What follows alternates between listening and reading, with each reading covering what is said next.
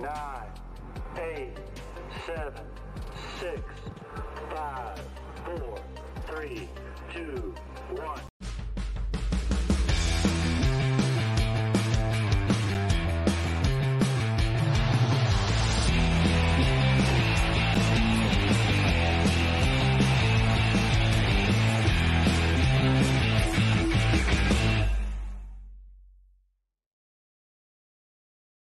Bonsoir tout le monde, bienvenue à Dans le Mille, euh, joyeux dixième anniversaire à notre saison, saison 2. Dans le Mille numéro 10, donc dixième épisode de la saison. Comment ça va, Jules? Ça va très bien. Euh, ce soir, écoute, euh, vous avez vu le titre, on continue notre série euh, de redraft parce que par manque de meilleurs mots, on n'a toujours pas réussi à trouver un meilleur mot en français. Donc, on continue notre série de redraft de un peu, on fait une, une rétrospective sur le draft. Cette année, c'est le draft 2019. Mais avant ça, euh, parlons un petit peu d'actualité qui se passe en ce moment. Euh, hier, toi, je pense que tu as regardé le match de Anaheim. J'ai regardé les. Ben, en même, je ne pas, mais j'ai regardé les, les- Le- les- tous les matchs d'hier. Avant-hier, en tout cas, celui contre euh, Vegas. Ouais. Et euh, écoute, euh, je pense que justement, après le match, euh, juste avant le match, en fait, on s'était texté, on avait envoyé une photo, la LNH, on posté comme une espèce de graphique avec tous les top joueurs euh, de Anaheim. Et puis, c'est vraiment, quand tu regardes leurs stats cette saison, ça te fait réaliser à quel point, euh, quand on prend la mentalité de build avec le draft, ils l'ont fait à perfection. Ils sont allés chercher, euh, et on dirait qu'ils ont tous les types de joueurs. Dans le fond, tout ce qui leur manquerait dans les joueurs qu'eux sont allés repêcher, ce serait vraiment un défenseur euh, plus robuste. Mais tout le reste de joueurs, ils sont allés chercher quand ils ont besoin de producteurs, un joueur qui va justement plus aller mettre des points. Ils ont Zigris, même si cette saison, ça commence tranquillement, mais ils ont des joueurs qui peuvent finir. Euh, quand on parle de justement un joueur qui est plus hargneux, même si euh, c'est pas juste pour ça qu'il est là, McTavish, tu sais, qui va aller ajouter cette intensité-là. Quand on parle de on a besoin d'un quarterback sur le power play, même s'il y a beaucoup de problèmes de blessures. Drysdale est là, ils sont allés chercher vraiment le seul joueur que je peux pas penser. Puis quand on parle d'un futur numéro un gardien, Dostal, ils sont tous des joueurs qui sont allés repêcher. Tu sais, as presque un, un starting five juste de joueurs repêchés. Puis même, ben, regarde, je ne veux pas trop euh, sauter aussi sur notre pied avec le, le draft 2019, parce que bien sûr que je, je vais parler de ce défenseur-là, mais euh, Jackson Lacombe, qui est en ce moment sur leur première paire, qui est un défenseur, même que justement, tu dis Ouais. peut-être un défenseur plus robuste, mais Lacombe, c'est un gars qui pourrait aller chercher ça. Euh, puis quand on parle d'un qu- quarterback, c'est Mintukov aussi.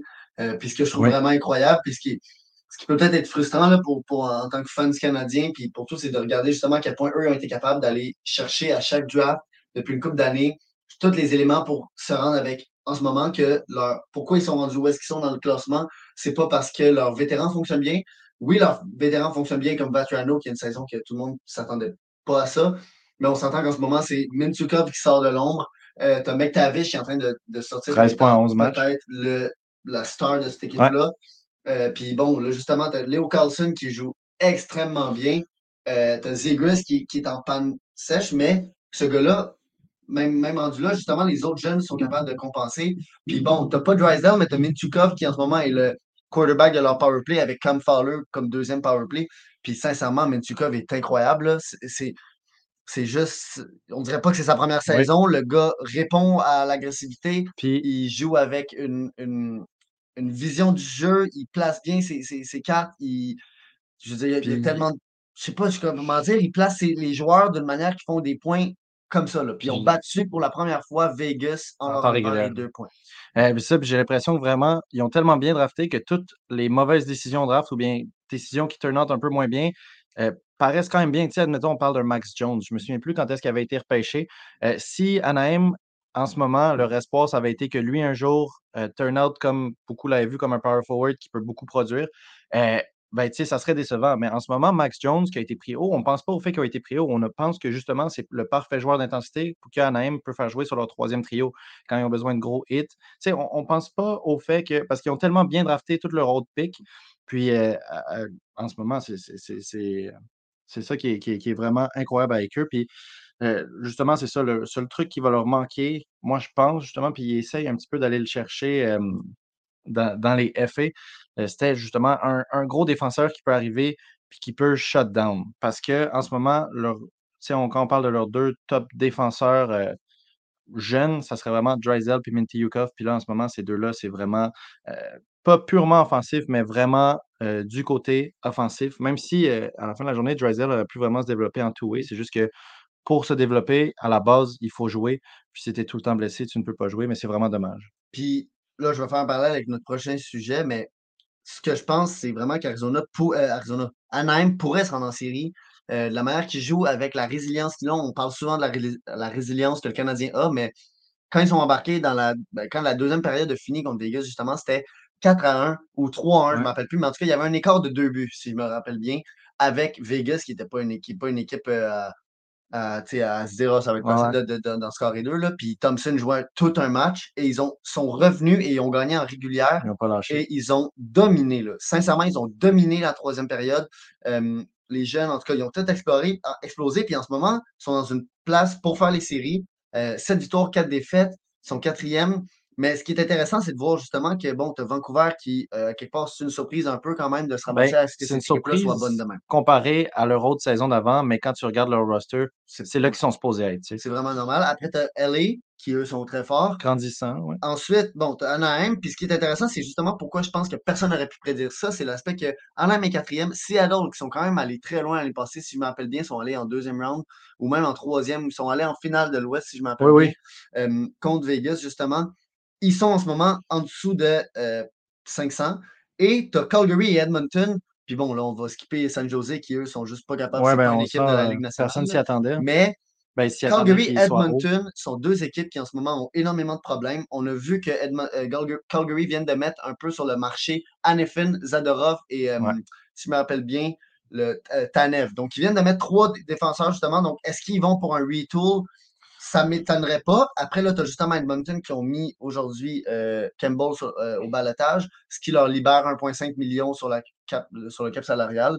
Est-ce que c'est euh, pour une suite d'un échange ou est-ce que c'est un peu comme Cal Peterson qui, l'année passée à LA, avait été envoyé en bas pour peut-être un. c'est ça, je pense que depuis le début de la saison, la, division qui est le plus intéressante, justement, le, plus d'histoire intérieure, c'est vraiment le Pacifique. Puis pour finir un peu, tu justement, notre analyse de Anaheim. Juste deux petits faits qui sont, en tout cas, juste le joueur qui sont allés repêcher deuxième euh, overall, Léo Carlson. Euh, beaucoup pensaient que ça serait Fantilli qui serait pris. Eux, ils sont allés pour un joueur qui avait l'impression qu'il finit un petit peu mieux leur attaque. Puis à la fin de la journée, ce qui est un peu, pas fâchant, mais en tout cas qui, nous rend un peu jaloux en tant que fan du Canadien, c'est que Léo Carlson, on dirait un petit peu quelqu'un avec le build de Slavkovski mais qui, qui sait comment l'utiliser, qui est un peu un Slavkovski meilleur, même si leurs styles de jeu ne sont pas pareils. Puis euh, quand on parle justement de la situation aussi au gardien de but, euh, ça rend jaloux parce que eux, non seulement est-ce qu'en ce moment, ils ont Lucas Dostal qui sont allés prendre, je pense, c'était quatrième ou cinquième ronde. Donc, tu sais, pas quelqu'un qui était. Ils n'ont pas pris un first pick sur lui puis qui en ce moment est en train d'avoir des stats en six matchs. On parle de 9-20. Mais en plus, derrière lui, il a John Gibson, un gardien d'expérience qui a déjà amené Anaheim loin dans les séries. Qui, se partage la tâche. Donc, Lucas Dostal, non seulement c'est un excellent prospect, mais en plus, il est extrêmement bien entouré, je peux dire ça comme ça, pour se développer euh, dans son full potentiel, justement. Puis, celui qui le, mentor, c'est quelqu'un qui a donné toute sa carrière à Anaheim. Puis même la saison passée, on avait des rumeurs d'échange. Gibson est sorti pour dire Je n'ai pas demandé d'être échangé. Euh, peut-être qu'un jour ça va arriver, Gibson sorte, ça ne m'étonnerait pas. Puis peut-être qu'Anaheim vont sentir qu'ils lui doivent quand même. Mais il a donné quand même la grande majorité de sa carrière, toute sa carrière pour le moment, puis sûrement à la fin, la grande majorité à Anaheim. Donc pour modèle comme Dostal, c'est parfait. Mais ben, je pense que quand il y a eu les rumeurs, puis qu'à quelque part, oui, Gibson ne l'avait peut-être pas demandé, mais je pense qu'il y avait quand même un fond de vérité dans lequel lui était mécontent. C'est que c'est logique aussi. Hein. C'était un rebuild et lui, il voyait que sa fenêtre d'être au top de sa forme descend, venait à sa fin. Mais là, je pense que ça peut le convaincre un peu de voir en ce moment à quel point les jeunes. Tu sais, un Mintukov, on ne s'attendait pas à ce qui arrive. Nous, on pensait peut-être à un Zellweger. Zellweger prend du temps dans la AHL. Mintukov est un défenseur incroyable, puis justement, il fait une surprise mais avec un Leo Carlson qui fait des coast-to-coast, qui ridiculise des défenseurs euh, de, la Ligue nationale, puis avec un Radko Goudas qui, ajoute vraiment une férocité, puis une manière dure de jouer contre. Je pense que Dostal et Gibson pourraient rester euh, en duo très longtemps, puis, après, ça va être à voir quand Dostal va devoir re-signer. Puis on parle aussi de justement les, les, joueurs qui sont dans leur système. Tu sais, Tristan Luneau, euh, un défenseur que euh, on parle beaucoup de son offense, mais qui est très, très bon défensivement, puis qui a un build imposant, a tellement un bon camp qu'il a joué deux matchs avec Anaheim cette saison. Ça aurait servi à rien, à mon avis, de le mettre euh, dans la LNH toute, l'année. Après, on peut partir justement le débat de ah, est-ce qu'un joueur est, quand il est en junior, NHL, il ne peut pas jouer AHL, c'est gossant. En tout cas, Mais je ne pense pas que ça leur ait servi à quelque chose de le garder. Mais justement, il a tellement bien performé qu'ils l'ont gardé puis ils lui ont donné du temps de jeu. Elena chambrulé une année d'entrée de contrat. Fait le, le build de joueurs que je dis qu'il leur manque avec un Luno ou bien même un Noah euh, Warren. C'est ça qui est vraiment. Cette équipe-là, là, dans les prochaines années, ça va devenir euh, une équipe, à mon avis, autant complète ou bien pas, ou bien si pas autant plus que, admettons, New Jersey. Quand on regarde New Jersey en ce moment, ils ont tout. Ils ont tout. Ben, en fait, ça pourrait qu'à un moment donné, ça se retrouve en finale très bientôt. Ça ne m'étonnerait pas. Un peu comme euh, dans le début des années 2000, où est-ce que les deux étaient des dynasties à quelque part. Ben, pas dynastie parce que c'est un mot euh, très, très gros mot. Là. Mais ça pour dire que oui, c'est vraiment impressionnant de voir ça. Euh, puis je veux juste revenir deux secondes. J'ai vu hier le match Vancouver-Edmonton. Puis sans, sans abaisser ou remonter l'autre injustement, mais en ce moment, il y a vraiment un gros problème. Vancouver était de loin la meilleure équipe sur la glace. Euh, Dry et McDavid sont perdus. Euh, même si oui, ils sont encore impressionnants, ils, sont encore, ils ont encore des, atouts que personne d'autre a. Sincèrement, il est perdu, McDavid. on dirait qu'il. Hier, j'ai vu un tweet de quelqu'un justement qui disait Est-ce que McDavid sait que c'est le meilleur joueur sur la planète Parce qu'en ce moment, on dirait pas qu'il le sait. Puis hier, il s'est fâché. Puis à la fin du match, quand il restait, je pense, 3 ou 4 minutes, euh, non, même pas, non, il restait 13 minutes à la troisième. Dry Settle avait pris un 10 minutes d'inconduite. Puis ils se sont ramassés Hyman, Dry Settle, McDavid, soit la première ligne au banc des pénalités quand ils perdaient de 1 de un ou deux buts à 13 minutes de la fin. Euh, sincèrement, juste ça pour moi, ça, veut tout dire. Mm. L'entraîneur qui se fait sortir, euh, les goalers qui ne sont pas capables de rien arrêter, après, est-ce que c'est malgré eux ou l'enclave de, des Edmonton est tellement facile à atteindre. Euh, il y, a un journaliste de The justement qui avait même dit à quel point genre c'était facile comme euh, se lancer dans, dans sortir dans un spa. Mais euh, là, moi, Edmonton, c'est juste que le problème que j'ai eu quand on parlait de prédiction, admettons, au playoff l'année dernière ou bien avant l'année dernière, toujours considéré que c'était quand même une très bonne équipe en saison régulière, mais que justement, euh, ils, ils trop sur leurs deux joueurs stars. Puis là, en ce moment, on parle de. McDavid n'a pas des stats dégueulasses, Joe Sater n'a pas des stats dégueulasses, mais comparé à ce qu'il devrait être, ou bien comparé aux 150 points l'année dernière de McDavid, c'est pas ça. Donc, on voit une équipe qui a besoin un petit peu plus d'aide de ses lignes un peu plus basses, de sa défensive. Puis, ben, écoute, ça donne ce que ça donne. Je pense que ça montre exactement le point que c'est une équipe qui a trop été bâtie sur le star power euh, de deux joueurs. Puis que quand tu regardes une équipe qui, qui, qui, qui s'en va puis qui gagne la Coupe Stanley, oui, ça, admettons, on prend Colorado. Oui, ils ont McKinnon.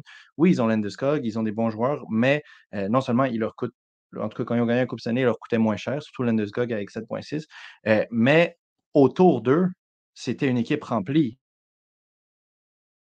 Nitcheskin, euh, Lekonen qui arrive. Euh, en défense, c'est McCarr, en, en tout cas, mais c'est pas une équipe qui dépendait d'un aspect de son jeu. Edmonton, déjà, n'ont pas la grosse star défensive. Donald Nurse, bon défenseur, très bon défenseur, mais à mon avis, euh, c'est pas le même calibre que quand on parle de Colorado. Puis ça fait que l'équipe rely beaucoup, beaucoup, beaucoup, beaucoup sur la production de McDavid et de Recital. Alors qu'une vraie équipe qui peut se rendre jusqu'à la fin de la Coupe Stanley peut rely quand ils ont besoin sur une défense extrêmement solide qui peut fermer euh, justement le but. Euh, un gardien qui peut faire des, des, sur qui l'équipe peut faire confiance, puis une attaque qui, justement, quand ils ont besoin de revenir, ils peuvent revenir. En ce moment, euh, Edmonton ont juste un de ces trois aspects-là. L'attaque. C'est sûr que si c'est une équipe qui perd de quatre buts, Dreisettle et McDavid, une fois de temps en temps, peuvent le faire. Mais quand ça, ça ne marche pas, le reste, c'est quoi? C'est ça, c'est que ça ne marchait pas. Il n'y avait rien qui amenait. Puis le commentateur de TV Sport a dit quelque chose que je trouvais vraiment intéressant. C'est l'aspect que c'est problématique parce qu'à part Bouchard, il n'y a pas d'autres jeunes qui, c'est pas par manque de talent, mais il n'y a pas d'autres jeunes qui ont une tâche ou un rôle important Avoy et Holloway sont sur le quatrième trio au début de match. Broberg est en AHL. Euh, Bourgo est où, lui? Bourgo est en AHL aussi. Euh, puis bon, ça, c'est une autre conversation. Là. Ils sont allés, ils ont trade down, donc il y avait le 19e choix. Ils ont échangé pour aller au 21e. Puis avec ce choix-là, Minnesota ont pris euh, Jesper Wallstead, qui en ce moment, je pense que Edmonton aimerait bien ça avoir le Rookie of the Month, mais pas le Rookie, le Goaltender of the Month dans la AHL. Donc, ça pour dire que, regarde, euh, il y a clairement un problème. Ken Holland, est-ce que c'est un DG qui est euh, de la veille, puis Jay Woodcroft, je pense que son emploi euh, est à veille de terminer. Mais regarde, sur ça, on parle d'un joueur l'année passée qui a fait 150 points. Puis là, on veut parler du draft 2019 euh, qui, à la tête, a un gars qui, cette année, s'enlignait pour une saison de 160 points. Fait avant que c'est quoi, il s'est blessé avant qu'il s'est blessé le genou, on ne sait pas c'est quoi exactement. Là, Une le- vilaine chute. là. Ouais, ouais, une chute. encore une fois, c'est le hockey, ça arrive. hockey, ça arrive. Comme la semaine passée, je veux juste y aller vite, vite. Là, on va passer avec. Moi, je vais y aller avec les, les- Dès le début, je vais y aller avec les boss. Donc, Mm. euh, tu sais, regarde ça. Je pense qu'il y en a trois qui sont évidents. Dans le top 12, euh, il y a trois gars qui, en ce moment, clairement, ne sont pas. euh, tu sais, ils sont pas dignes de leur choix. Donc, premièrement, je vais y aller avec Alex Turcotte. Pas besoin d'en parler plus. Cinquième overall.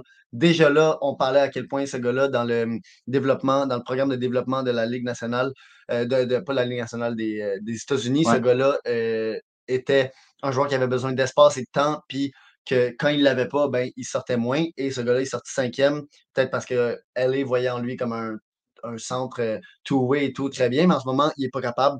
Euh, il va bien dans la AHL avec un point par match, mais après, c'est la Ligue nationale. c'est juste que quand tu le prends aussi, euh, cinquième overall, tu t'attends pas à quelqu'un qui a besoin de. C'est sa quatrième saison où il touche à la AHL pour pouvoir justement produire point per game.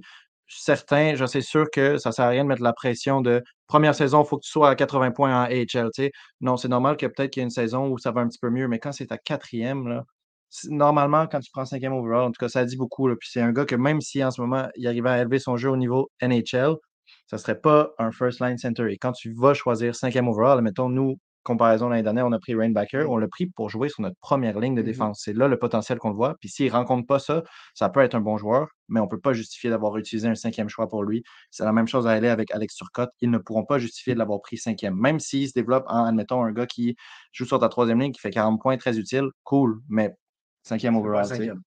Par la suite, on va y aller avec Philippe Broberg. On parlait d'Edmonton, euh, huitième overall, un défenseur qui, euh, quand je l'ai vu jouer dans la Ligue nationale, faisait très bien, mais en ce moment, il est dans la AHL, une passe à un match. Euh, tu sais, Ligue nationale, huit matchs, pas de points.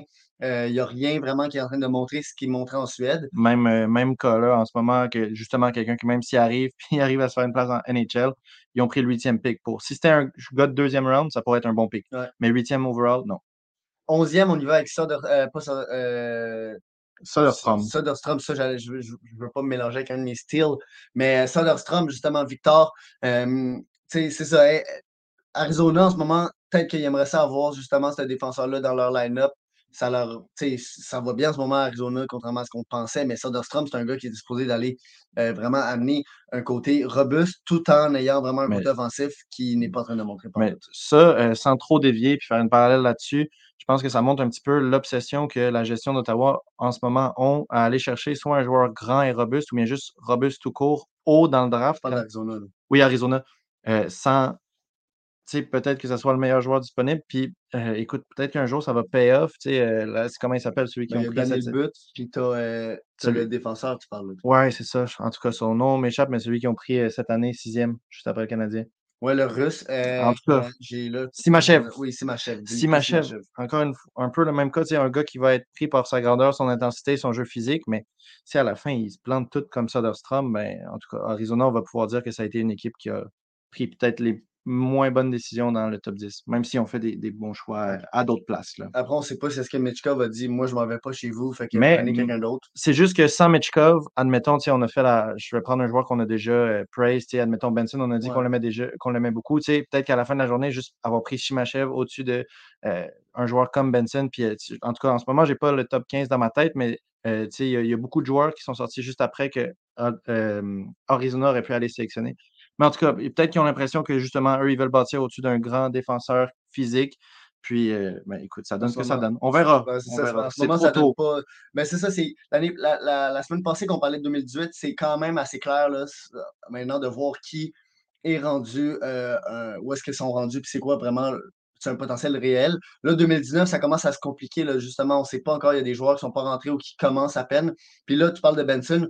Un de mes vols, ben, en fait, le premier vol que je vais parler, c'est Mathias Machelli Ouais, c'est qui me, pa- qui me fait penser un peu à un Benson, peut-être en moins rugueux, euh, un peu plus grand, même s'il n'est pas gros, mais Maselli, là, sincèrement, moi, je l'adore. Le gars avec le nom euh, italien, mais qui est finlandais, c'est vraiment la vision du jeu qu'il a, euh, le- l'aspect playmaking. Là, si on doit mettre un, un terme puis avoir une description exacte, c'est Machelli. Oui, il est capable d'en scorer, mais c'est à quel point il est capable de mettre la rondelle sur le bâton de ses joueurs puis de la mettre dans des endroits où est-ce que les défenseurs s'y attendaient même pas. Puis on l'a vu contre le Canadien, il nous a fait des tours où est-ce que justement personne s'y attendait, il fait des passes, il voit le jeu d'une manière différente. Puis moi, je pense que ce gars-là peut vraiment devenir un joueur important pour cette organisation. Si on fait juste justement faire la comparaison avec Benson, moi, le seul truc que je vois que Benson aurait potentiellement plus, parce que Benson, ça pourrait encore être un flop. Là, on l'aime beaucoup, mais il a beaucoup moins prouvé que Machelli. Mais c'est peut-être juste que Benson a un petit peu une meilleure habilité à créer, se créer de l'espace puis se promener dans la zone offensive. Mais à part de ça, les deux joueurs sont très, très similaires dans le sens des très bonnes passes, un très bon finishing, puis une vision du jeu où quand Machelli décide que l'attaque se relance, elle se relance très vite. Je vais continuer. Là, on parlait des gros gars. Moi, je vais y aller avec Elmer Soderblom. C'est pour ça que tantôt, je disais Soderstrom, Soderblom. Soderblom, euh, qu'on a découvert au euh, championnat mondial junior en 2020, si je ne me trompe pas. ce gars-là, 2021, désolé. sincèrement, 6 pieds 7, un choix de sixième tour. Machelli, c'est un choix de troisième tour. Mais 6 pieds 8 même rendu. Soderblom, qui ne va pas être un joueur qui produit énormément et tout, mais à 6 pieds 8, avec les mains qu'il a, c'est vraiment un atout incroyable. Euh, c'est lui qui avait marqué le premier but de la saison l'année passée parce qu'il avait commencé avec Détroit. Euh, mais c'est juste un petit fun fact. Il faisait partie aussi de l'année dernière, euh, Détroit pour une soirée un match, je me souviens plus contre qui, il avait joué la plus grande ligne de l'histoire de la LNH. et justement, Soderblom était dessus. Je me souviens plus c'est qui les deux autres, mais intéressant quand même. Vraiment. Ah, par la suite, je vais y aller avec euh, un gars qu'on connaît bien, euh, au 201e rang, euh, Raphaël Harvey Pinard. Je pense que je ne pouvais pas skipper lui, même si, bon, c'est sûr que c'est le Canadien. Peut-être que s'il y avait un podcast fait en Floride, est-ce qu'il en parlerait? je pense quand même que c'est un vol, même si c'est un gars deux ans plus vieux. c'est un double overager. Donc, le gars était supposé être drafté en 2017, 2018, ils l'ont skippé, puis 2019, le Canadien l'a pris. Mais je pense que personne en ce moment euh, est déçu de cette sélection-là, même si à quelque part, est-ce qu'on voudrait peut-être pas le dernier style que je veux parler, ce qui est Jussi Parsinen, un gars de l'âge de 2019 qui a été pris neuf ans après. Et lui, Parsinen est dans la Ligue nationale. Euh, l'année passée est arrivé, personne ne s'y attendait. Euh, il a scoré un but à son premier shift bon, c'est sûr qu'en ce moment, c'est peut-être un peu plus dur pour lui. Ah, euh, c'est peut-être un ceiling moins élevé, mais pareil pour un gars pris 210e qui est comme 15 euh, choix avant la fin du draft. C'est un excellent choix. Euh, j'adore la vitesse de ce gars-là, puis j'adore aussi l'aspect un peu goal scorer qu'il a. mais je pense que réalistiquement, Parsinel va se ramasser sur un troisième trio. Ouais, puis oui, non, c'est ça. C'est plus justement un joueur qui va aller remplir un certain rôle dans une équipe, mais c'est quand même pour un septième ronde, la majorité du temps. Quand on regarde, il y a euh, deux joueurs qui ont euh, autour de 50 matchs joués en LNH en septième ronde et c'est Hervé Pinard et Parsinen. Donc, c'est très rare. Donc, si tu vas chercher un centre de troisième trio en septième ronde, c'est un steal dans tous les, sens du terme. Avant de rentrer dans notre top 16 refait, je voulais juste dire justement, tu en parlais un petit peu tantôt, 2018, on a une idée plus claire. 2019 sont une année intéressante où 22 ans, il y en a beaucoup qui font leur première saison en LNH et c'est vraiment là qu'ils vont définir quel type de joueur ils deviennent. moi, je pense à un joueur que j'aime beaucoup, que j'ai toujours beaucoup aimé, c'est Ville Ainola, qui a été pris 20e par Winnipeg. Puis lui, en ce moment, justement, il commence sa saison blessé. Fait que pour le moment, il ne joue pas. Mais tu sais, je pense que c'est pile la définition de ça. Un joueur qui, en AHL, performe très, très bien. Quand il a été monté en LNH, n'a jamais eu vraiment de chance de s'installer. Puis là, pour le moment, il est dans le roster de Winnipeg, même s'il est blessé. Donc, ça serait sa saison, justement, de, de, montrer ce qu'il est, de montrer ce qu'il peut faire. Puis s'il y a une mauvaise saison, bien, ça va nous en dire beaucoup plus sur lui.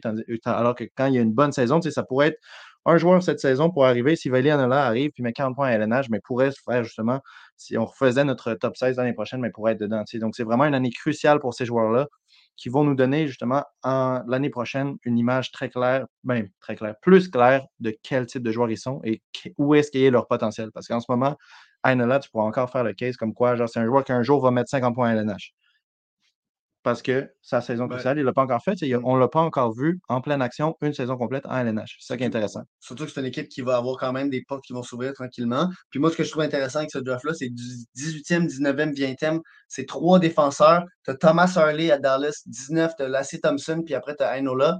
Euh, Harley, Ainola, on les a souvent comparés parce que justement, c'était deux gars qui euh, peut-être avaient un peu plus de difficultés. Thompson, euh, on le voit en ce moment, c'est vraiment, ça ne ça, le fait pas, clairement pas.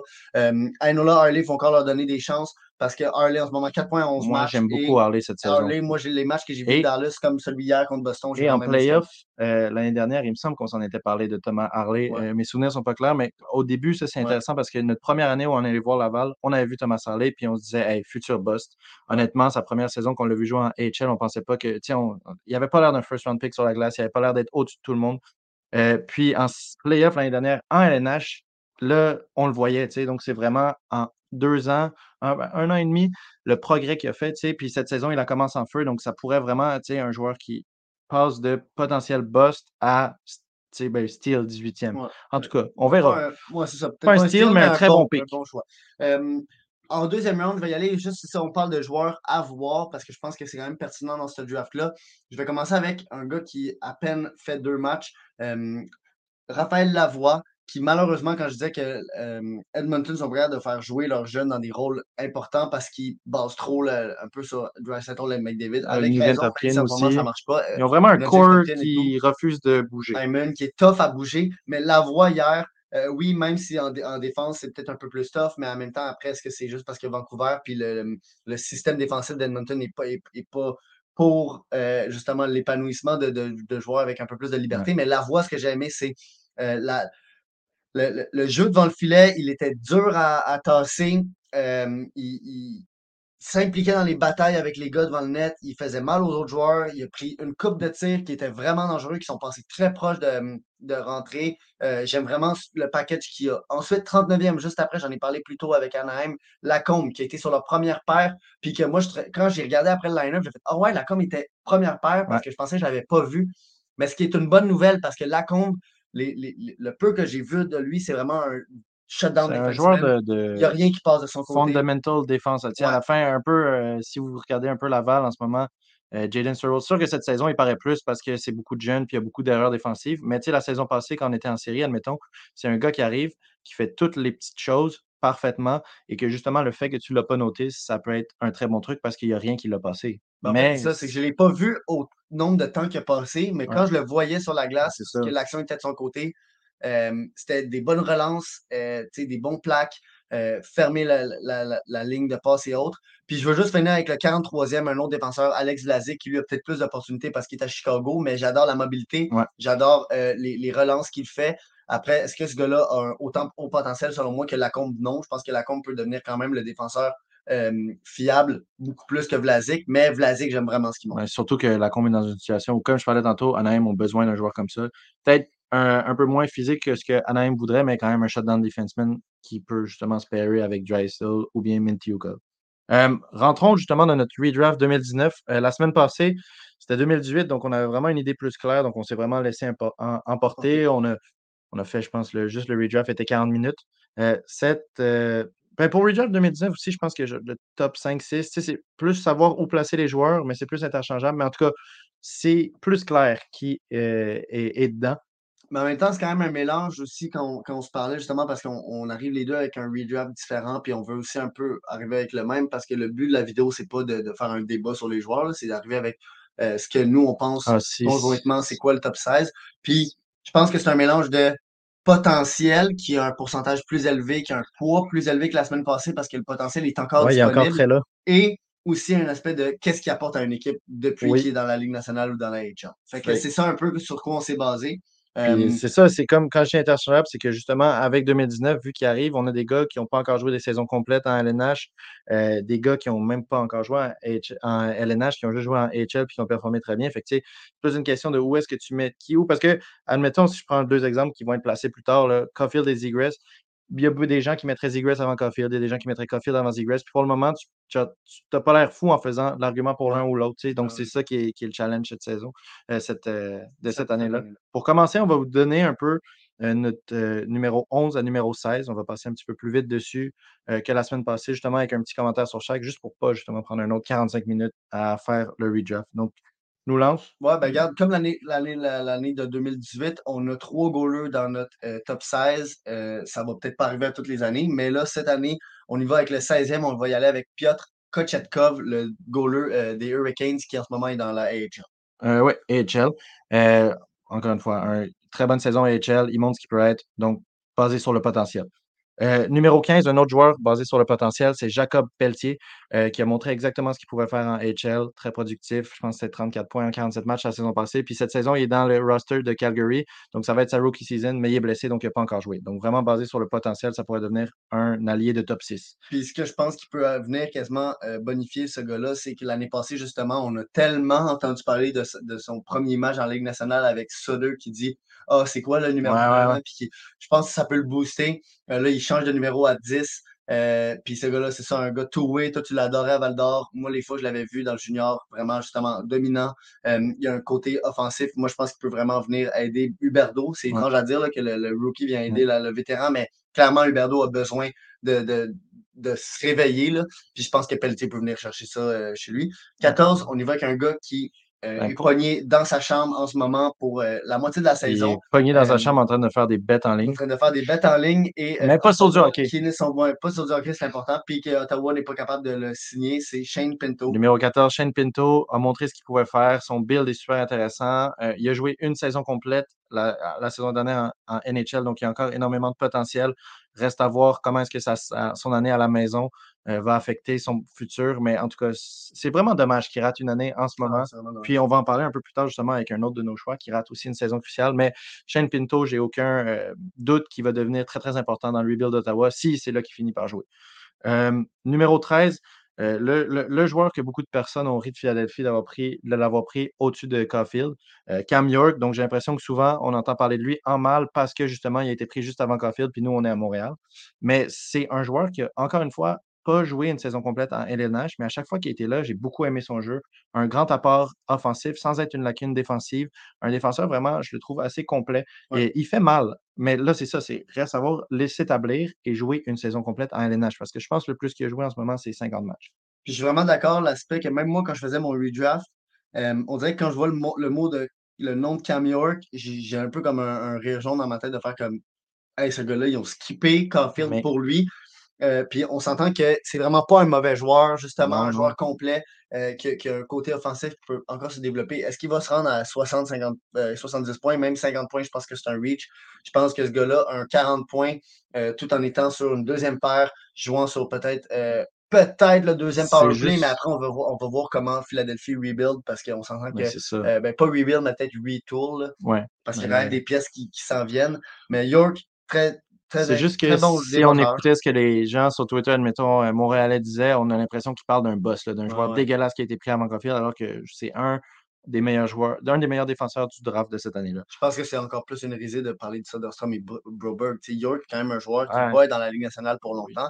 En douzième, on va y aller avec le pure goal scorer de LA, Kaliev, euh, ce gars-là qui est sorti premier, euh, ben, premier pick de la deuxième ronde. Euh, ce gars-là aurait dû sortir. Deuxième, ah, deuxième pick, ben, ah, c'est Pinto le premier. Oui. Mais euh, Kaliev, c'est un gars qui, pourquoi il est sorti en deuxième round? Euh, c'est pas parce qu'il produisait mal, c'est vraiment parce que le monde se demandait est-ce que ce gars-là va être capable d'amener un jeu complet? Euh, est-ce que son ben patin va être nécessaire? Mais en ce moment, ben, on le voit, regarde, il est avec LA et il joue bien 7 points en 9 matchs. Il fait penser un petit peu à certains joueurs qu'on a vus cette année, justement, dont peut-être Daniel Butt. juste dans le sens où, comme, oui, on parle d'un pure ghost scorer, puis quand on, on, le voit jouer, dans notre tête, on n'est pas comme OK, 6 pieds 2, mais oui, pure goal scorer, puis un joueur qui, justement, cette saison est 7 points en 9 matchs, donc il amène beaucoup à offensif, mais en ayant le build pour être extrêmement euh, chiant contre qui jouer euh, défensivement aussi. Il fait mal, mais en même temps, il produit. Donc, un peu euh, les mêmes arguments qu'on mettrait pour un Soderblom. C'est vraiment lourd pour l'autre équipe de jouer contre un attaquant offensif de 6 pieds 8. Parce que souvent, à 6 8, il y a des problèmes de skating, mais justement, là, quand tout ça s'est réglé, ça devient vraiment une peste. Puis ça explique pourquoi, justement, on voit des joueurs un peu comme Curtis Douglas, euh, qui finalement, lui, devient rien, mais se faire prendre euh, haut quand même dans les drafts. Même si Curtis Douglas, n'était pas un top 10, mais tu sais, quand on regarde sa production, il aurait, il aurait dû être prendre plus bas où est-ce qu'il a été pris, mais vu que c'est un centre de 6 pieds 9, juste pour le potentiel d'avoir un centre extrêmement chiant contre qui jouer, tu vas le prendre. Tu sais. Par la suite, on en a parlé amplement. Je pense, numéro 11, on y va avec Mathias Machelli. Fait qu'on en a déjà parlé beaucoup. Mm-hmm. Un joueur qui a un potentiel de top 6, ben, pas top potentiel, c'est un joueur de top 6 selon moi. Euh, donc voilà, on a fait le 16 à 11.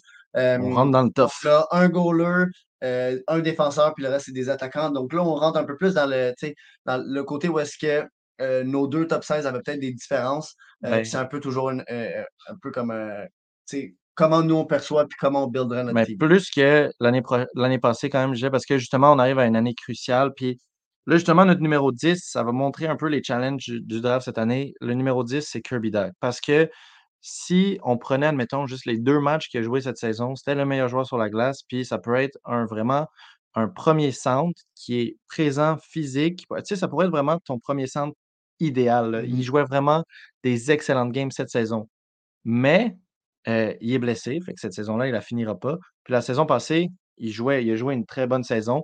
Euh, encore une fois, un petit peu de blessure, mais euh, une très bonne saison, mais moins que les deux matchs qu'on a vus cette saison. Puis les autres saisons avant ça, ben, je pense que même lui voudrait les oublier. fait que c'est comme si on mettait juste sur le potentiel de ce que le joueur pourrait devenir, il serait plus haut. Mais là, il faut prendre en compte aussi ce qu'il a montré qu'il pouvait faire pour le moment. Mais Kirby Dog, ça pourrait vraiment être quelqu'un qui, euh, s'il continue à jouer comme il a fait les deux matchs cette saison avant qu'il se blesse, pourrait se rendre justement jusqu'au top 3 là, du redraft. tu sais. Mais aussi, c'est ça l'aspect que quand on dit un premier centre idéal, c'est que c'est un gars qui rend tout le monde autour de lui meilleur. Puis c'est pour ça que je pense que s'il jouait encore, ça se pourrait très bien qu'il soit plus haut que ça. Ouais, les entrées de le zone. potentiel que ce gars-là a, puis c'est un peu étrange parce que justement, mettons dans le top 10 qu'on regarde, là, tous les gars, ils ont à peu près pas mal tout joué à date, assez pour se dire comme OK, tu sais, ça va être ça qui. Mais Dak, c'est comme si c'était un gars repêché en 2022 dans l'aspect que ça- la saison passée, c'était comme sa rookie season, que là, comme il a recommencé à. C'est rien, page blanche. à- ouais, à une page blanche, puis bam, il arrive avec nous, et tout d'un coup, c'est un autre joueur qu'on, que, déjà, la- que le monde voyait dans la WH. Puis aussi, là, on parle de. Tu sais, souvent, moi, je dis que c'est un aspect du hockey que j'aime beaucoup, de comme euh, à quelle vitesse un joueur va euh, s'améliorer. Puis la saison passée, justement, c'était déjà très bien. Puis, mais pas autant que les deux premiers matchs qu'on a vus cette saison. Aux deux premiers matchs qu'on a vus cette saison, meilleur joueur de l'équipe. Ça, c'est une équipe qui comprend Caulfield, Suzuki, euh, Goulet. tu sais, Meilleur joueur de l'équipe des Canadiens, ce n'est pas rien dire. Donc, tu sais, si l'ascension continue dans ce sens-là, il pourrait être très, très haut. Mais c'est justement là, on n'a pas eu la chance de le voir jouer cette saison. Puis avec Dak dans le line-up en ce moment, c'est quand même euh, valable de se demander si est-ce que le Canadien aurait les mêmes stats. Est-ce que Slavkovski aurait les mêmes stats? On s'entend que, euh, tu sais, on avait vu la magnifique passe que Slavkovski avait faite à New Hook dans le premier match. Euh, Slav avait dit qu'il adorait jouer avec Dak.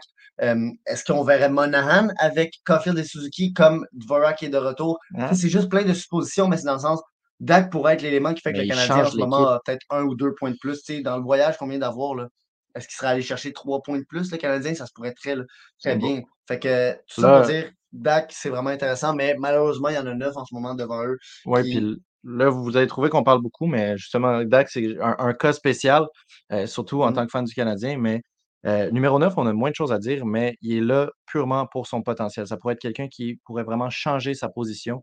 Euh, on parle de Wolf, Dustin Wolf, le gardien de but de Calgary. Lui est arrivé en AHL, je pense que c'est sa troisième saison cette année en AHL, et à chaque année, c'est des stats qui sont pas seulement bonnes, qui sont incroyables. Admettons, si on compare Kochetkov, qui est arrivé dans la AHL, ses premières saisons, je pense que c'était 9-8 à peu près, excellent, très bon. Il s'établit puis il montre qu'il est confortable dans cette ligue-là. Dustin Wolf n'a pas seulement fait ça, il est devenu un des meilleurs gardiens de la ligue directement. Donc, on parle de dans les alentours de 9-20. euh, il y a même une saison, je pense que c'était de 9-30. Neuf, trente, ouais. Euh, incroyable, juste un joueur qui est au-dessus du niveau de sa ligue. Donc, en ce moment, il a juste joué un match euh, NHL où il a mis 9-35. Donc, le match est super bien passé, mais c'est vraiment le potentiel. C'est plus que ça, c'est leur 9,50 quelques. OK, mais en tout cas, euh, un joueur qui est arrivé puis purement pris sur son potentiel, si il s'adapte à la LNH autant rapidement qu'il s'est adapté à la HL, ça pourrait être après deux saisons un des meilleurs gardiens de but de la LNH. Puis en plus, c'est un gardien de but euh, qui est plus petit. Donc, quand je dis adapter sa position, c'est que souvent en ce moment, on a la perception de gardien qui il faut qu'il soit 6 pieds 7, 6 pieds 8, comme des Waldstead, euh, qui vont couvrir vraiment le plus du but possible, ce qui est logique. Mais Dustin Wolf montre à quel point, un peu comme euh, Saros, à quel point est-ce que la vitesse, euh, les réflexes sont autant importants que la grandeur. Wolf a gagné le meilleur gardien dans la AHL l'année passée Ouais. et l'autre d'année d'avant. Donc, ça fait deux saisons de suite que c'est le meilleur gardien dans la AHL. Puis c'est pas, on s'entend pas, c'est pas un Charlie Lindgren. là. Non, C'est pas un gars de 30 ans, c'est un gars de 22 ans. mais c'est ça, c'est la vitesse. En ce moment, vraiment, là, quand on parle d'un problème à Calgary qui sont pas capables de faire jouer leurs jeunes, puis que c'est un gros, c'est un gros comme point d'interrogation de comment ça, vous êtes pas capable de le faire jouer. Là? Ça pourrait changer. comment, en ce moment, tu regardes Calgary puis tu te dis Ah, Markstrom et Vladar, ça va bien. Euh, on n'a pas besoin de, De jouer Wolf. Wolf. que le gars, ça fait deux saisons qui clairement, c'est pas son niveau. pas Je pense qu'en ce moment, on dit toujours qu'on peut jamais rentrer trop tard dans la Ligue nationale, mais à un moment donné, quand on parle de rentrer trop tard, c'est que je pense que ça, ça va être trop tard pour l'équipe, ou en tout cas pour ce que l'équipe voudrait accomplir cette saison, parce que là, en ce moment, ça va pas à Calgary, puis je veux dire, c'est pas comme s'il n'y avait pas la solution. Là. Je Ouais. comprends pas pourquoi Dawson Wolf n'est pas là. Est-ce que oui, son match qu'il a joué dans la Ligue nationale, c'était le dernier de la saison contre une équipe qui n'était pas en série. Euh, Calgary n'allait pas en série. Donc, c'était deux équipes qui avaient un peu rien à gagner et rien, ben, rien à gagner, en fait, à jouer ce match-là, mais quand même un 9-58. Mais là, tu as Vladar et Markstrom avec les deux. Markstrom, trois matchs, euh, trois buts en, en moyenne rentrés dans son net par match. Vladar, 4 puis 8,97 de pourcentage d'arrêt, puis 8,44 pour Vladar. Je je m'excuse, mais en ce moment, c'est inacceptable que. Calgary ne fasse pas monter. Absolument. Mais c'est ça. Wolf est là purement pour son potentiel parce que ça pourrait être d'ici. euh, même dès que Calgary se décide de, l'appeler, parce qu'à un moment donné, ils n'auront plus le choix, leur euh, goaltending est horrible. euh, ben, ça pourrait être un des meilleurs euh, gardiens de but de la Ligue nationale. Donc, pour ça, je ne je verrais pas le, le sortir du top 16 puis du top 10, justement. Euh, le prochain, c'est, on vous a dit tantôt, Caulfield, Zegras. Nous, on a décidé de mettre numéro 8, euh, deux saisons de 60 points, donc un joueur qui a montré déjà toute la part offensive euh, qui peut arriver en LN qui peut mettre en LNH. Un joueur qui est ultra utile, ultra habile. Je pense que justement, la seule raison pourquoi il n'est pas plus haut, c'est à cause de la qualité des autres joueurs euh, qui sont dans le, dans, le, euh, dans le reste du top 8. Puis c'est juste que c'est un joueur qui a vraiment une spécialité. Donc, il est bon à faire une chose un petit peu moins versatile que les joueurs qu'on va voir un peu plus haut. Ben, aussi, Zegras, pourquoi je pense que huitième, c'est un bon chiffre, c'est un bon rang, même si euh, c'est un peu euh, le visage de la LNH, même si, bon, t'as Bédard maintenant qui a pris son spot, là, mais tu sais, il a quand même été euh, le Ben, visage personnalité, NHL là. 23, c'est une personnalité, il arrive, c'est c'est lui qui un peu commence la, la, la tu sais, qui, qui a comme reparti la voie de comme Ouais. les Michigan, les, les, les jeux impressionnants, on se rappelle du but avec Il, euh, il incarne extrêmement bien ce que la LNH est en train de devenir, de la finesse, Ouais. des buts, des points, des, les joueurs qui osent. Après, le problème avec Zegras, bon, oui, en ce moment, c'est un peu difficile, mais on ne l'a pas tant basé là-dessus. là. Je pense que euh, Non, pas du en fait. c'est le two-way. Euh, tu sais, le numéro 7, c'est un gars justement que je pense qui est beaucoup plus complexe, Zegras. Et il y a aussi l'aspect que, euh, que Trevor, euh, c'est pas un joueur sur lequel je me baserais ma franchise, euh, que je mettrais. Tu sais, bon, là, on le voit avec euh, Carlson et McTavish qui vont peut-être prendre un peu sa place. Puis, je sais pas, moi, ça, c'est un feeling que je pense que, tu sais, des fois, on regarde des, je regarde des joueurs dans le passé qui ont commencé vraiment bien leur carrière, mais à un moment donné, ça a plafonné. Puis là, tu dis deux saisons de 60 points. Ça veut pas juste dire que ce gars-là, tout d'un coup, va se, ren- va se Non, 100 ça. points. Je pense que Zigris pourrait au final se ramasser avec un, un gars qui fait 90 points, puis ça serait vraiment bien juste là. Mais je pense pas qu'il faut qu'on s'attende à ce que Zigris devienne un gars euh, dans le top 10 de la ligue. Non, c'est ça. Puis je pense pas que c'est le type de gars qui, justement, peut, à la McDavid ou à la Bedard, euh, mettre son équipe sur le dos puis aller, justement, gagner la game pour eux. Euh, très productif, très bon. Mais justement, je pense que c'est un gars qui est rentré puis qui est déjà proche de son plafond. Mais son plafond est excellent, tu sais. Mais point per game, déjà, en tout cas, je pense que c'est autour de là qu'il va s'arrêter. Mais encore une fois, 2019, euh, ils sont jeunes, 22 ans, donc c'est vraiment quelqu'un qui pourrait nous faire manger nos mots. Peut-être que quand on va s'en reparler, ça va être le numéro 2. En tout cas, mais pour. pour un propriétaire puis un directeur général, c'est Ah. idéal d'avoir un gars de même parce que le monde veut aller le voir jouer. Numéro 7. Je vais y aller avec, justement, je disais que c'est un gars plus complet, un gars qui amenait beaucoup plus, puis c'est Dylan Cousins, euh, un joueur du Yukon.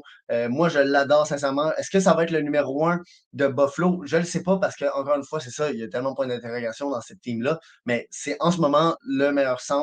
Bon, Thompson, je ne le sais plus là, tout d'un coup, si est-ce qu'ils font jouer au centre, Sur je la que oui. Là. Mais, Mais il- en tout cas, il- Thompson est extrêmement versatile. ça. donc, Fait, ils font jouer un peu partout, mais Cousins, c'est grosseur, euh, hargne, euh, versatilité. versatilité. Il joue bien dans sa zone aussi. Euh, un excellent, une excellente vision. Il a un tir très au-dessus de la moyenne, mais c'est vraiment c'est tout le paquet qu'il amène. Euh, puis j'adore ça. Puis aussi, on en parlait justement de l'effet que tu as dans la ligue en arrivant versus à la fin. Euh, Cousins a eu un début, un début un peu plus lent. La saison dernière a montré vraiment ce qu'il pouvait faire. Puis cette saison, tu sais, ça, ça continue justement. Donc, Cousins, je pense qu'on n'a pas encore vu justement le, le plafond. Puis euh, on ne peut pas sous-estimer la valeur d'un joueur qui peut jouer sur ton power play et sur ton penalty kill. Donc, Cousins, vraiment, pour son build et pour ce qu'il amène à l'équipe en ce moment, on l'a mis euh, septième. Parlant d'un plafond qu'on n'a pas vu. Sixième, justement, là, c'est ça aussi qui est tough à placer. Euh, Bowen Byron, le numéro 6. Donc, vraiment, un défenseur qui est à chaque fois qu'on l'a vu jouer, moi, je l'ai trouvé euh, excellent. Donc, vraiment le type de défenseur que tu veux dans ta défense. Le problème, c'est que Bowen Byram n'est même pas passé proche pour le moment d'avoir joué une saison complète. Donc, le plus de matchs qu'il a joué pour une saison, en ce, pour le moment, je pense que c'est 48 euh, dans ces eaux-là. Mais euh, il est autant haut que ça à cause de la qualité qu'il a amené euh, dans ces moments-là. moi, ça, c'est le, le point sur lequel on était en désaccord. Toi, tu disais que c'était un deuxième centre, deuxième, défenseur.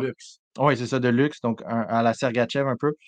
moi, je pense que justement, quand on va le voir jouer des saisons complètes, puis être en santé, si ça arrive, on se croise les doigts, parce qu'on veut, on veut, voir tous les joueurs arriver à leur plein potentiel. Je pense que ça, il pourrait être le pilier d'une défense. Un joueur excellent, puis toutes les fois où justement il a été en santé, il a été en confiance, puis il a joué, je l'ai trouvé incroyable, tout simplement. Tu as dit 50 matchs, même pas, c'est 42 matchs l'année passée. Donc, ce gars-là n'a même pas encore joué une demi-saison vraiment pleine. Euh, en ce moment, 10 matchs, 3 points. Mais vraiment, c'est ça. Moi, moi parce que c'est peut-être c'est difficile parce que justement, tu as McCarr, le meilleur défenseur, puis quasiment euh, le top 3 dans la Ligue nationale. Fait que Byron ne va jamais surpasser McCarr. Ça, je pense que personne n'est étonné de ça. Après, moi, ce que je vois, c'est que justement, Byron, je le préfère à, euh, à York, je le préfère à tout Soderstrom. C'est tous des défenseurs que Byron est vraiment meilleur, puis que l'avoir pris quatrième rang Avalanche, c'est vraiment pas mauvais.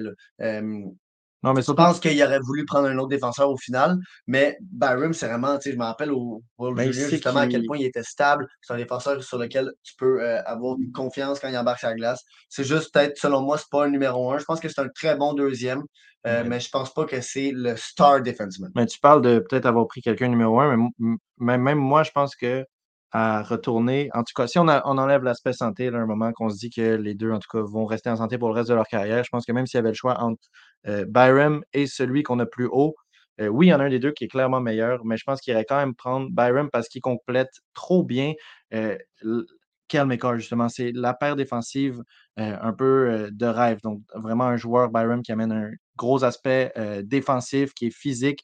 c'est vraiment un très bon shutdown defenseman. Donc, pour jouer avec Kel McCarr, qui a besoin de prendre un peu plus de risques, c'est parfait. Euh, au ben, numéro 5. Oui, mais en même temps, je veux juste compléter avec ça, puis on va pouvoir en reparler euh, plus tard, mais je pense quand même que le meilleur défenseur de ce draft-là, c'est le meilleur. Puis, puis, puis tu sais, en tout cas, moi, je, genre, je l'aime Byron et tout, mais je pense juste qu'il euh, n'y a peut-être pas ce petit edge-là à l'autre. Je pense que Byron, dans, dans, si McCarr n'était pas là, il ne serait pas le numéro un d'Avalanche. Ça pour dire, on va au cinquième. Là, toi, tu étais peut-être moins d'accord avec ça, mais en même temps, au final, on, au final, on, arrive toujours avec une idée de comme c'est ça. Ils sont tous pas mal interchangeables. Tu sais, Caulfield, Barham, Cousins et Gris, il y a vraiment argument pour les changer selon nous les quatre. Mais le numéro 5, c'est Caulfield. Euh, je pense que je l'ai dit là. Mais Caulfield, moi, juste numéro un, pourquoi il est là? Euh, Caulfield, c'est le deuxième meilleur scoreur de 2019 en termes de buts. Euh, puis bon, est-ce que c'est le gars le plus complet? Non. Est-ce que c'est le gars qui va t'aider en défense? Non. Est-ce que c'est le gars le plus hargneux? Non. Même si dernièrement, on le voit de plus en plus aller chercher des rondelles, commettre des, des, provoquer des revirements de l'autre bord. Mais juste l'aspect que le gars a même pas tant de matchs, autant de matchs que les autres et est déjà le deuxième meilleur scoreur pour moi, ça veut en dire beaucoup. Puis quand on parle de Zigris qui peut faire 80-90 points, je pense que Caulfield, on n'y va pas en termes de points, mais on y va en termes de buts. Et Caulfield, je pense que c'est très, très, très réaliste de dire que ce gars-là va faire 50 buts à un moment donné dans sa carrière. Oui, puis même si on parle en termes de points, euh, en ce moment, c'est ça, Zigris qui est vraiment attirant de, de, lui, c'est que il a déjà complété deux saisons de 60 points, donc on sait qu'il va rentrer en plein dans son potentiel, tandis que Caulfield, ben, il a montré des flashs, c'est sûr, mais à chaque fois, il y a une blessure, quelque chose qui l'a empêché de vraiment prouver ce potentiel-là. Euh, mais écoute, même en potentiel de, même en potentiel de points, oui, il pourrait être au-dessus de, de, à la fin de la journée une fois qu'il a la chance de vraiment finir une saison. Puis on le voit cette saison. Euh, ce soir, je ne sais pas s'il a marqué, on ne regarde pas le match, mais pour le moment. mais 11 matchs, 11 points si ce rythme-là continue, puis à la fin de la journée, il finit sa saison avec 82 points, mais ben, il va avoir montré exactement pourquoi est-ce que nous, on l'a placé plus haut que Zigris. Puis, puis bon, c'est sûr qu'on a plus regardé le match canadien que les autres équipes, mais je veux dire, juste le point qu'il a fait dans le dernier match, c'était un match fini. Euh, il a tiré, il a tiré la, la ça a dévié sur Suzuki, c'est rentré, bam, un point. Je trouve que c'était représentatif un peu de Caulfield et, et peut-être un peu Suzuki, c'est qu'on va pas le voir du match, ou presque, et tout d'un coup, à un moment donné, il y a un chiffre qui embarque, tac, tac, tac, il, il va déjouer le monde, puis il va faire un tir, puis ça va rentrer facilement là, le but en, en- en- en prolongation. Ça, c'est un autre aspect aussi. Là, je veux dire, c'est un aspect de la saison régulière. Puis Caulfield, clairement, en ce moment, je pense que c'est le meilleur scoreur euh, de la Ligue nationale en prolongation. Je veux dire, le gars est Ouais. une menace. J'ai hâte de voir la prochaine prolongation qu'il y a, à quel point l'autre équipe va peut-être contrôler Caulfield pour essayer de justement qu'il ne marque pas. Euh, là, je ne sais pas le comment. euh, ouais, c'est ça, juste. bon, ben, ok. Euh, ça donne pas le goût de la regarder, la game. Apparemment, ça pique. Mais bon, euh, ça pour dire que c'est ça, Caulfield incroyable. Puis pour euh, rentrer dans le numéro 4, encore un joueur qui justement avec euh, en avançant pour être pris encore plus haut. Là aussi, c'est le potentiel, mais en même temps, il a quand même beaucoup prouvé. C'est notre dernier gardien de but en numéro 4, on a Spencer Knight.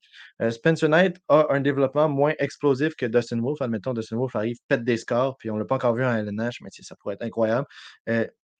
Spencer Knight, ce qui est vraiment impressionnant, c'est juste à quel point il a été stable tout le temps. Donc, il n'y a pas encore eu de saison où il a mis, admettons, un 9-20 incroyable euh, prochain, euh, je ne sais pas, euh, Ryan Miller.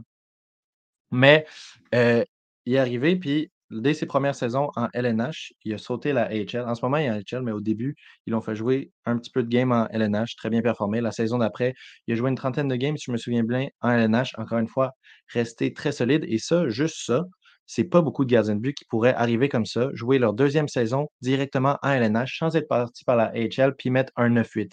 Euh, donc, en ce moment, euh, attention avec son développement, veulent le faire passer du temps où justement il est confortable, mais lui, quand arrive et se fait donner le rôle en Floride, ça pourrait être justement, nous, la comparaison qu'on avait au début, c'est le prochain Carey Price. Donc vraiment quelqu'un sur qui l'équipe peut beaucoup, beaucoup euh, rely. Puis en tout cas, je trouve que Floride font quand même une bonne job de le tester sans trop le rusher. Puis je pense que mais là, ça arrive bientôt que justement, ils vont lui donner la- la relève, mais je pense qu'il va être vraiment prêt puis que il, va montrer à quel point il est solide. Puis, ce qui est intéressant avec un Carey Price aussi, c'est que Carey Price, c'est pas nécessairement le joueur qui a eu les meilleurs stats tout le temps en saison régulière, euh, mais que quand les moments comptent, c'est vraiment lui qui a show. Je pense que Spencer Knight, ça pourrait vraiment devenir ce type de joueur-là, où en saison régulière, on parle de peut-être 9-9, 9-10, c'est impossible à prédire, ce genre de truc-là, mais qui justement, le moment où il va shine, c'est quand Floride vont avoir besoin euh, de leur dernier pilier en euh, playoff. J'ai rien d'autre à rajouter. Je vais y aller avec le numéro 3, Ouais. qui euh, peut-être c'est là que le monde peut être un peu surpris, mais en même temps, euh, moi, c'est mon c'est un de mes joueurs préférés de ce draft-là, c'est euh, Boldy. Boldy. Euh, Matthew Boldy, sincèrement, ce, ce joueur-là, quand on parlait de Cousins, je pense que Boldy, c'est un Cousins un peu juste meilleur overall. Je veux dire, le gars, il a déjà, je pense que c'est déjà celui avec le deuxième nombre en termes de points dans une équipe qui s'en vont pour la coupe à un certain point. Je veux dire, Minnesota, on ne va pas se le cacher, c'est une équipe qui Oui. vise la coupe. Euh, il est tellement complet. Quand il n'est pas là, ça paraît. En ce moment, il est blessé, puis ça paraît dans l'équipe. Euh, le le, le two-way game, euh, la, la physicalité. Euh, lui, je pense qu'il a un meilleur tir que Cousin. Il a, il a une vision vraiment impeccable. Donc, c'est juste, c'est juste le all-around que Boldy fait que c'est, pas. C'est, je pense qu'il peut vraiment devenir une star. Oui, puis Même si en ce moment, il n'est pas dé- déterminé comme ça, puis on verrait peut-être plus un Zegras comme une star, mais Boldy, c'est. Mais justement, par- compar- comparons à Zegras. Zegras n'a jamais, jamais joué en HL. Boldy n'a pas joué très longtemps en HL, mais ils l'ont fait passer par la HL, ce qui explique justement la différence de match joué. Mais euh, Matthew Boldy, s'il avait commencé sa carrière en LNH, aurait eu des numéros à la euh, Zegras, euh, il y aurait déjà deux saisons de 60 points. Donc là, il y en a une, mais l'autre d'avant, il y a 39 points en 47 matchs à peu près. Donc, tu sais, s'il avait joué 82 matchs, il se serait rendu à 60. Puis cette saison, c'est 5 points en 4 matchs. Donc, c'est vraiment euh, à chaque saison, l'amélioration continue, continue, Mm. continue. Puis on n'a pas vu la fin de Boldy. Là. Euh, son développement reste, continue à être euh, idéal. Ouais. Au numéro 2, On est avec On le défenseur qu'on parle de- tantôt. ben c'est ça, là. En tout cas, moi, je parlais dans le cas de Colorado, qui euh, Byram complète tellement bien leur défense que peut-être que ça aurait été tentant pour eux de, venir le prendre à la place de celui qu'on a mis numéro 2. Mais le numéro 2, c'est indéniablement le meilleur défenseur de ce draft-ci, euh, Moritz Seider.